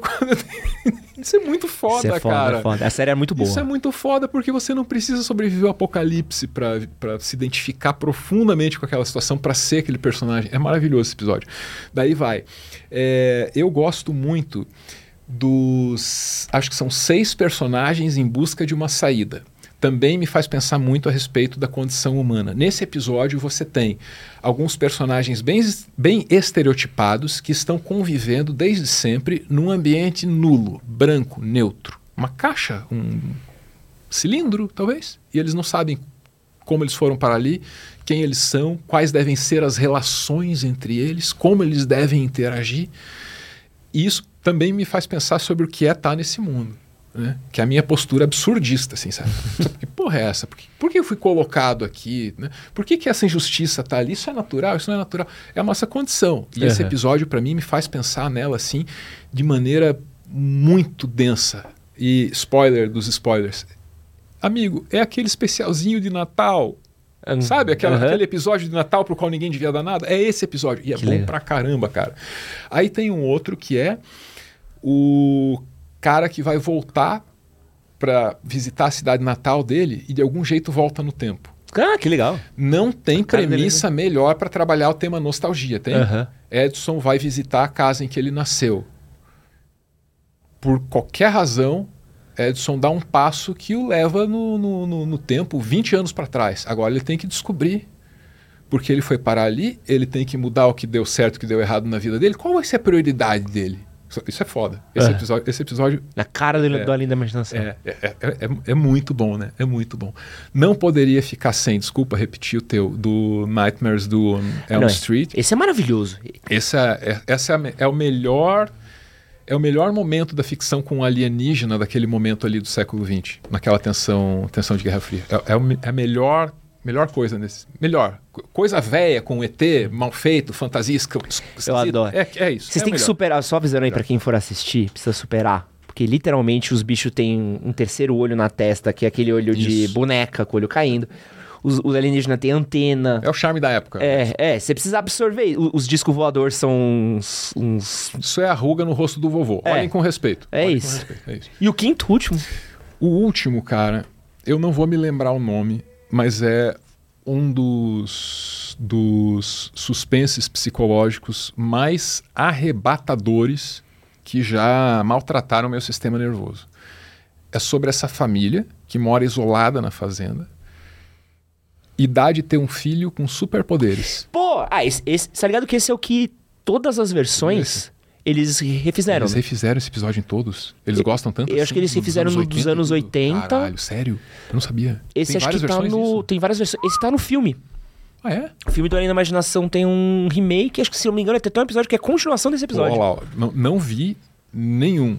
Esse do garoto, que, esse é foda demais do garoto com poder. Só vi o original. Esse é muito bom. E aí, cara, é, menção honrosa, mas eu tenho que mencionar aqui pra plateia que é essa coisa dos anos 50, né? Não é saudável, não façam isso. Que é o roteirista é que é o dono do show, né? Uhum. Toda essa série é focada em texto. Então, ela tem uma narração em cima, um voice-over, né? Um off. Tá. O Rod Sterling. É, o Rod Sterling. E no final ele aparece, né? Chavosão, chavosão, terno e gravata, sentadão assim com... Né? No, no, no escritório, pá, com cigarrão na mão, assim. O roteiro de hoje é um patrocínio, cigarros não sei o quê, e e dá aquela namorada nos cigarros. Ui, cara. Mas tem uma, tem uma estética pesada da época, assim. Pô, é o jeito mais divertido de olhar pro, pro, pro passado, eu acho que é esse aí, cara. Voltando para os temas atuais, depois de uma aula de Além da Imaginação, de nada, para todo mundo que foi presenteado com isso. A gente tá agora, essa semana que a gente tá gravando esse episódio, a gente teve toda a questão da Aniele Franco e da, da, uhum. da assistente dela, colou toda essa crítica Tá tendo toda a crítica também da, da questão da ministra negra no STF. É, também o cartão corporativo do Lula. Uhum. E toda uma crítica ao Lula e ao governo dele. E uma parte da esquerda tentando fazer uma blindagem forte, né? Até já ouvi a palavra maravilhosa, não, não critica muito Lula, senão o Bolsonaro volta pode criticar esse governo? Existe espaço para crítica dentro do mesmo posicionamento político? Pô, eu super tenho críticas. Eu só não acho que nenhuma dessas aí seja prioritária, sacou? E às vezes é porque eu tenho críticas diferentes que as pessoas acham que eu não tenho crítica. O cartão corporativo, a transparência no governo Lula não retrocedeu em relação ao governo Bolsonaro, de maneira alguma, uhum. mas retrocedeu em relação ao governo Lula que implementou recursos de transparência importantíssimos no passado, isso é verdade. Car é. Vamos lá, cartão corporativo é, não retrocedeu em cartão corporativo não retrocedeu em transparência em relação ao governo Bolsonaro, porque seria muito difícil. Veja, veja a maneira como foi tratado o acervo e tal, né, cara? Impossível. Mas retrocedeu em transparência sim em relação ao primeiro mandato do Lula. Não tem como, como negar isso, né? O caso da Aniele Franco, acho que foi resolvido bem rápido, me dou por satisfeito. É, indicação para Supremo Tribunal Federal. O que, que eu vou dizer? É uma vergonha para a sociedade brasileira. Você, você ter você ter, você ter uma corte com tamanha, com tamanha disparidade em, em termos de, de, diversidade, né? Mas ele deve estar fazendo a escolha que ele julga pragmática para ele, né? Acho que já fez outras escolhas que julgou pragmáticas para ele em outros momentos e talvez tenha se arrependido, sobretudo em escolhas para a Suprema Corte, né? Agora, a minha principal razão para dizer que esse é um governo, na melhor das hipóteses, meia boca, tá na maneira como a gente está lidando, cara, com o que aconteceu no 8 de janeiro. Eu acho que ninguém dá para aquilo a importância que eu dou, assim. Às vezes eu me sinto meio solitário nisso, sabe? Uhum. Pô, se, se, você parar para pensar conceitualmente no que é um golpe de Estado, bicho, os caras tentam tirar de você o teu país. Uhum. É isso. E aí você está fudido sendo um brasileiro latino, porque não tem lugar no mundo em que você vai ser tratado que nem um nacional, sacou? Pode se enganar. Então, assim, eu Hoje dá até vergonha de dizer, né? Mas eu sou um patriota, porra. Ah, eu sou. Eu sou, eu banco falar isso, cara. E eu não quero que ninguém me tire o, o, meu país. Era isso, cara. Queriam tirar o controle do game da mão da gente aí para sempre, né? Isso foi uma coisa muito grave, é uma coisa que acontece na história do Brasil de quando em quando. As nossas Forças Armadas têm na sua alta cúpula uma cultura que é danosa e que precisa ser consertada. E aí, quando eu falo contra as Forças Armadas, a galera acha que, pô, olha lá, olha lá, os, esquerdista cirandeiro, acha que dá para fazer um mundo só de flor. Não, não acho isso não, cara. Forças Armadas é super importante, cara. Só que tem que ver como é que esse negócio está sendo gerido. É, lá no Meteoro a gente tem um documentário sobre a gestão financeira nas Forças Armadas.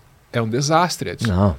É, é mal organizado e também é corrupto, a verdade seja dita. Quantos por cento do, do dinheiro da Força Armada não vai para pagar pensão de filha de militar?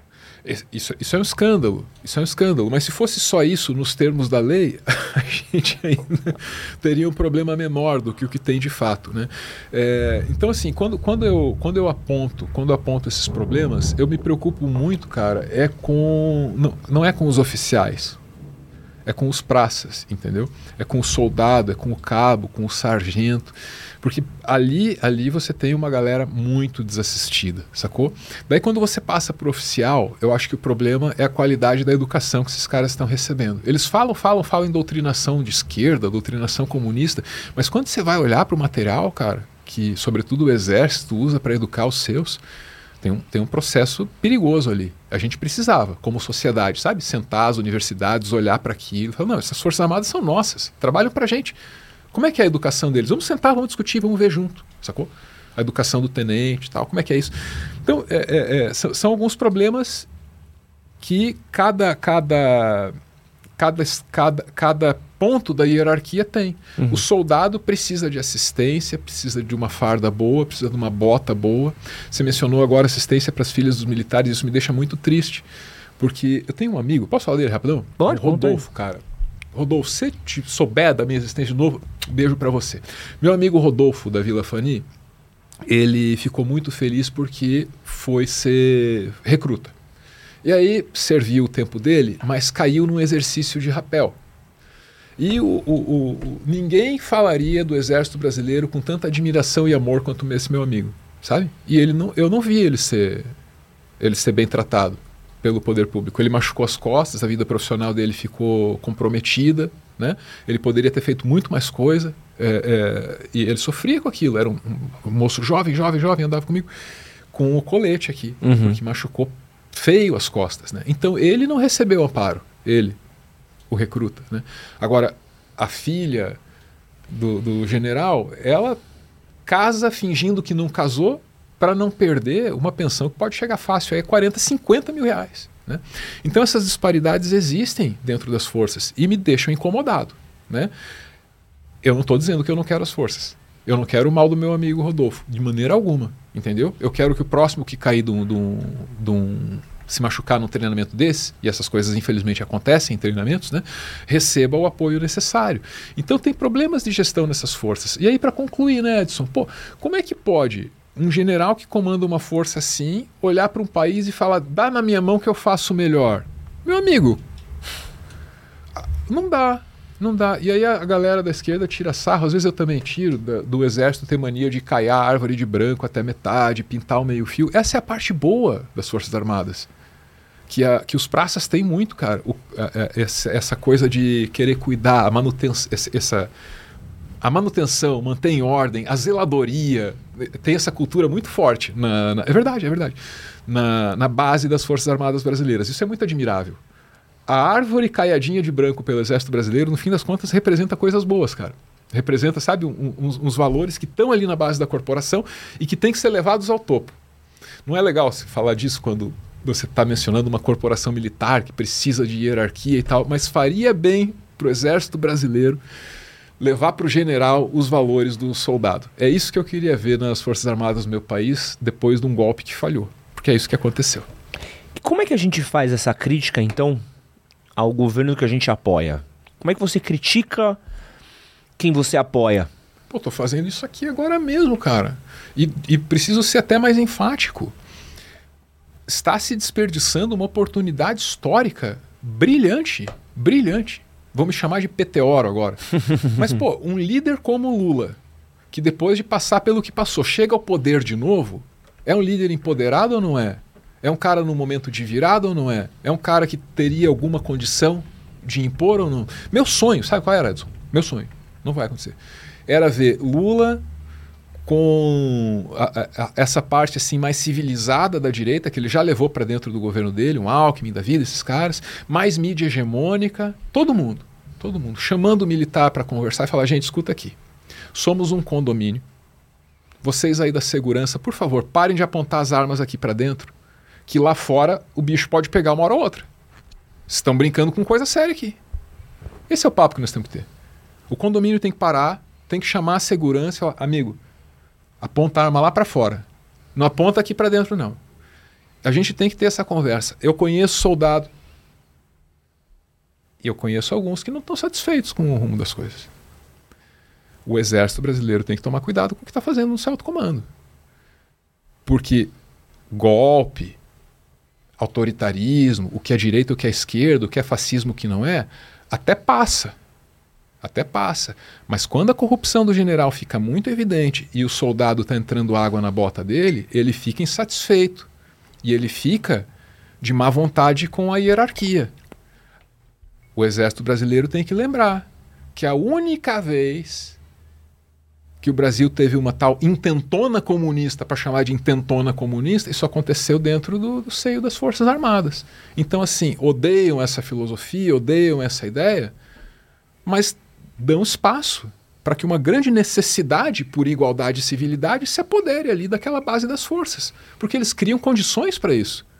Eles criam condições para isso dentro das forças. Né? e essa quebra de, de, de, confiança dos anos 30 ainda permanece por aí, isso é histórico, etc. e tal. Mas essas são questões nas quais eu gostaria assim, que a sociedade brasileira pensasse com mais atenção. Né?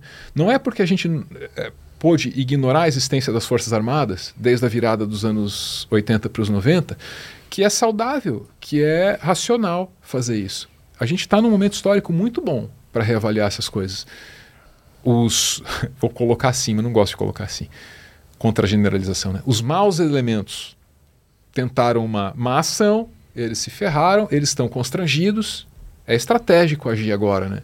Eu acho que a gente, como sociedade, poderia fazer alguma coisa e não vejo a gente fazendo. E só tem, só tem um lugar de onde pode sair a liderança desse processo. É o governo. Talvez só tenha uma pessoa no Brasil que possa convocar esse debate. E é o presidente da República nesse momento. Né? Se não faz, eu não sei explicar por que não faz. Eu não sei, eu não sei. E aí na minha crítica eu também sou econômico. Pô, eu não entendo por que não. Eu não entendo. Eu não entendo. Quando eu tô com raiva, eu falo, é preguiça, sabe? Uhum. Quando eu tô me sentindo burro, eu falo, cara, qual é a parte que eu não tô enxergando dessa equação? e eu fico aqui me perguntando, mas a insatisfação existe e é, e é crítica. Edson, nós não vamos resolver esse negócio agora, vai acontecer daqui 40 anos, Edson. Uhum. Sabe Deus com que ferramental tecnológico na mão, sabe Deus com que riscos piores e maiores envolvidos, entendeu? É, é, não dar valor para isso agora é não dar valor, desculpa, para o Brasil mesmo, né? Obrigado pelos 40 anos, com medo é daqui 4, 8. Porque a gente passou ali num. É, eu não sei, eu não sei. Eu tô, é. eu tô chutando, eu tô chutando. Você que vem de uma base muito forte de jornalismo e o seu trabalho no Meteoro reflete muito disso, né? Os mini documentários, as matérias. A gente vive. A gente vive não, né? Pô, eu vou falar a gente vive não, porque quando eu me formei em jornalismo, o jornalismo já estava em crise. Uhum. Eu lembro de entrar em redação com o jornalismo já em crise. Meus amigos que trabalhavam na Abril eram demitidos toda semana. Uhum. Eu adorava o esquema da Abril, que a Abril demitia pra contratar. Pô, era maravilhoso. Os caras demitiam pra não, não virar regime de, de trabalhista e te contra... você ficava um mês de freela e te contratavam depois de, depois de um mês pra você poder voltar. Era uma loucura, né? Redações fecharam, vagas diminuíram. É, apesar de a gente ter mais conteúdo na internet hoje, a qualidade caiu muito, a cobrança aumentou bastante. E ontem, no podcast que eu gravei com o Regis Tadeu, ele falou de uma parada que eu achei muito importante e achei até coincidência gravar com você no dia seguinte, que ele tava falando sobre o jornalismo copy e cola também, né? Você vai para alguns grandes portais, grandes veículos, o esforço dos jornalistas é simplesmente copiar o release e colar o release. Pode crer. Como é que você vê esse momento do, do jornalismo no Brasil hoje? Cara, me veio à mente agora um texto assim, que é fundamental para isso, ou foi fundamental para entender essas questões para mim, que é de uns 10 anos atrás. A revista da SPM, que é a escola aqui da, da- de comunicação e tal, ela traz um texto do Knight Center for Journalism, que é os, os gringos fodão lá para pensar comunicação. E aí são vários autores, eu obviamente não vou lembrar o nome deles, mas tem uma conclusão meio de bicho grilo nesse texto é, que é sobre o Facebook, que é a plataforma que estava emergindo naquele momento. E essa pergunta é muito foda.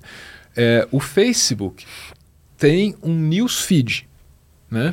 News.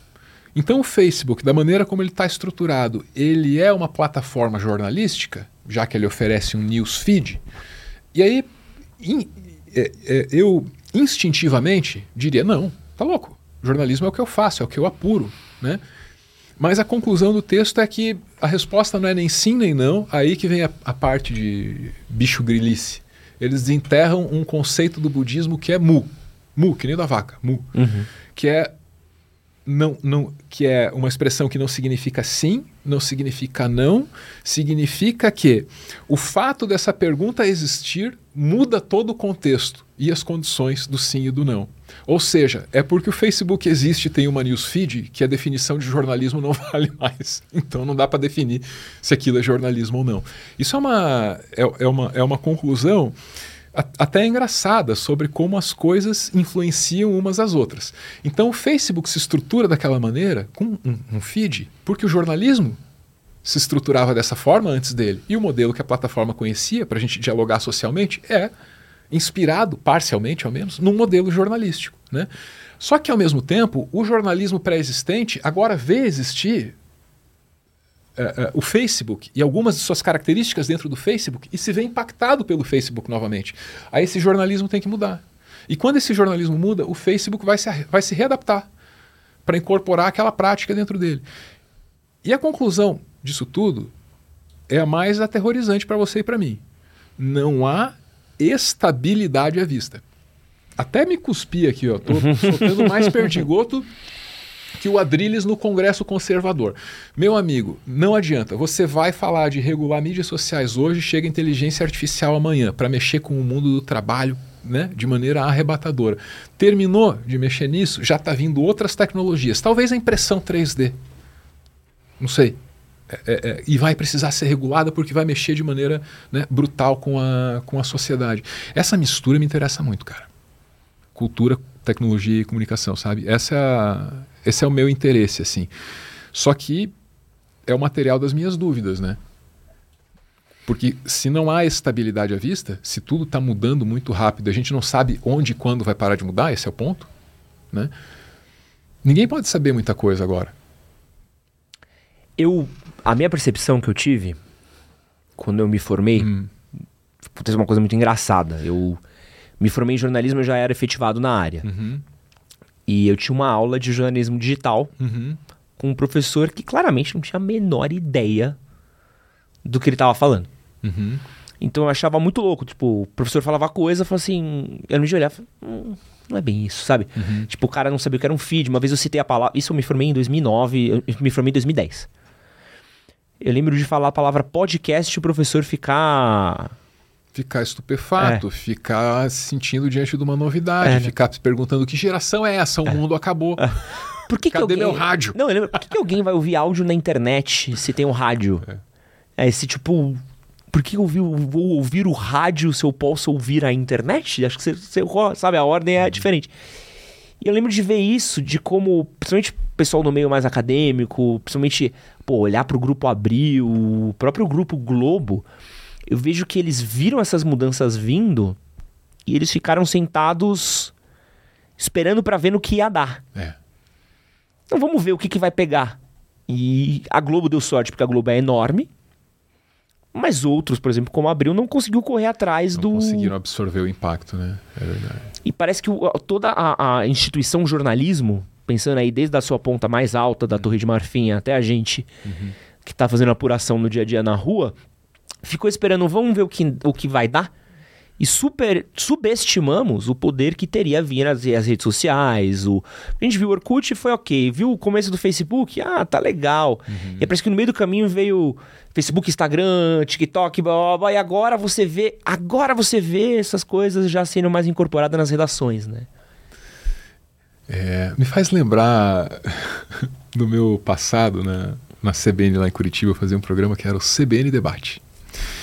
Todo sábado, quatro especialistas da comunidade local debatendo um tema importantíssimo para o nosso momento histórico e para o nosso lugar. Eu amava esses programas, tá Edson. Tá Daí eu ficava sentado aqui e tal, e uma vez estava eu rodeado por quatro psicólogas ensinando pais a lidar com seus filhos e seus computadores. Computadores na época, Edson, você lembra? Eram caixas cinzentas enormes. né? com capinha, né? É, com capinha de tricô. E as psicólogas lá estavam debatendo o uso daquilo e a privacidade que a criança pode ou não deve ter com aquilo. E eu lembro de ouvir assim certas coisas assim que na época faziam sentido, mas que transpostas para hoje seriam grandes bobagens assim, tipo, no futuro além do, do computador no quarto, a gente vai ter que colocar uma câmera para ver o que a criança está fazendo no computador, porque o computador agora é um móvel da casa, veio para ficar. No futuro, toda a casa vai ter. Não tem a sala de televisão? Tem, tem a sala de televisão. Vai ter a sala do computador. O, então ela estava apostando num mundo com um computador gigantesco e estava dando soluções para para esse mundo que se apresentava, entendeu? Com aquela tecnologia ali. Uhum. E eu acho que é isso. A gente imagina o futuro com os recursos do presente. A gente imagina o passado com os recursos do presente, quando são realidades e contextos super distintos, né, cara? É, então, então eu lembro, eu lembro desse, eu lembro desse conselho, eu lembro dessa ideia, assim, a preocupação com o computador no quarto. O que, que ela e, passou despercebido para ela, né? A, a ideia da tecnologia se miniaturizar. E a lição que fica para mim disso é o viés, né? Como o viés da gente, como a especialidade da gente, como a tentativa da gente de enquadrar o mundo no pouco que a gente conhece sobre ele faz a gente parecer ridículo. Porque ela estava falando da especialidade dela, da psicologia, do monitoramento da criança, da necessidade de olhar para a criança. E ela imaginou um futuro assim: que a cada criança trancada com um computador e uma câmera. E aí não precisa supervisionar de, de, de, de perto. Porque ela não conseguia imaginar que em 10 anos você ia ter um computador na mão. O zip zop, né? É. O, de, imagina ela hoje com o Discord, o terror que não seria no, na vida dela. Então, então eu ouvi muita coisa, eu ouvi muita coisa desse tipo, assim, sabe? Muita coisa desse tipo. E eu acho que muito do que a gente está dizendo hoje sobre a tecnologia do Daqui amanhã vai anos. envelhecer igualzinho. Quando eu conto a história da minha querida psicóloga local, eu não conto para humilhar ela, não. Eu conto porque eu me sinto na pele dela hoje. Qualquer tentativa de acertar, cara, o que é essa tecnologia futura, assim, é um.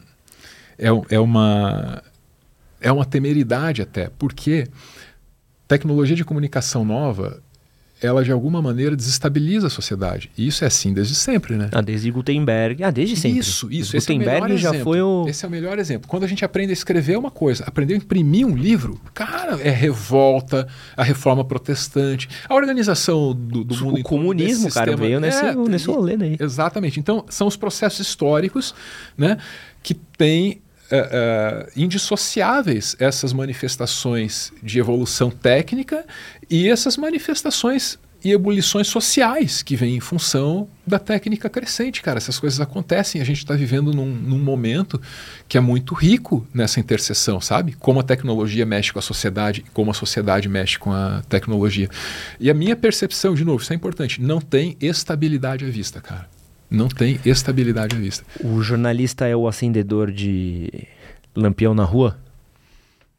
Talvez. Mas eu gosto da minha chama. Álvaro, para quem quiser conhecer mais o seu trabalho, onde é que eles podem te encontrar? Minha chama está acesa no Meteoro Brasil, pô. É, joga Meteoro Brasil no YouTube, lá você vai achar as últimas notícias do dia, sempre apresentada com um viés consciente do próprio viés. Acho que isso é muito importante, né? Então a gente não vai sabe, olhar na lata do público, Edson, e falar assim: não, aqui é imparcialidade, doa quem doer, pura racionalidade, pragmatismo e verdade. Não é bem assim, né? Todo mundo tem um viés, a gente tem o nosso e a gente deixa ele muito claro e leva muito a sério a separação entre informação e opinião. Informação no começo, opinião no final, todo mundo aprendendo a dosar um pouquinho de cada, né? E é isso, cara. Nosso trampo tá aí no YouTube, estamos expandindo agora para as outras plataformas. Vai ter novidade em breve no canal. O Edson conheceu o Meteoro num período menos de menos militância, talvez. Tem militância, a gente teve que fazer militância. A gente começou para falar de cultura pop, de ciência, de filosofia, quando a, o que eu considero a tragédia recente do Brasil e tenho a favor da minha visão 700 mil pessoas enfiadas em valas comuns, né? Mas quando eu, a gente começa a ver isso acontecer, tudo muda, né? O trabalho muda radicalmente e agora a gente vai resgatar essa vibe artística e cultural assim que a gente sempre quis ter, né? É, eu comecei o projeto de maneira muito humilde, assim, mas sempre sonhei é, em que nós pudéssemos ser um coletivo de comunicadores e artistas marginais no bom sentido, uhum. sabe? Todas aquelas coisas que precisam existir em cultura e comunicação, mas para as quais não há um mercado que as sustente, o Meteoro está aí para isso. É isso que a gente quer ser. Então, assim, não, não tem espaço na mídia comercial, não tem problema. Vamos criar um jeito de fazer isso ser viável. Né? Essa, essa é a nossa ideia, assim, sabe? A gente vive muito à margem do sistema, por isso que eu falo marginal. O pessoal tem uma tem uma, uma, uma noção meio cagada da palavra. Marginal do Hélio Oiticica, pô. É, agora a galera entendeu. É por aí, cara. Mas procura Meteoro Brasil no YouTube. Eu tô no Instagram, é, biscoitando de quando em quando, que agora também comecei a fazer exercícios físicos. Pô, que é, isso. tô quase no nível do Edson. Aqui. Ó o Cariani aqui que não faz, né? Daqui a pouco tá o Álvaro com um projetinho. Projeto Cariani para mim também. Álvaro, Gosto muito do seu trabalho, cara, gosto muito de muito você. Muito obrigado por me chamar aqui. Muito, muito obrigado pelo seu cara. tempo. Prazer enorme de poder ter você aqui no nosso maravilhoso casting de convidados. Então, prazer gigante mesmo. Já assisti muitos vídeos do Meteoro, acompanhei muita obrigado, coisa já. Cara. Então, para mim é uma honra. E é uma honra também ter você aqui assistindo com a gente. Um grande beijo e é nóis. Valeu.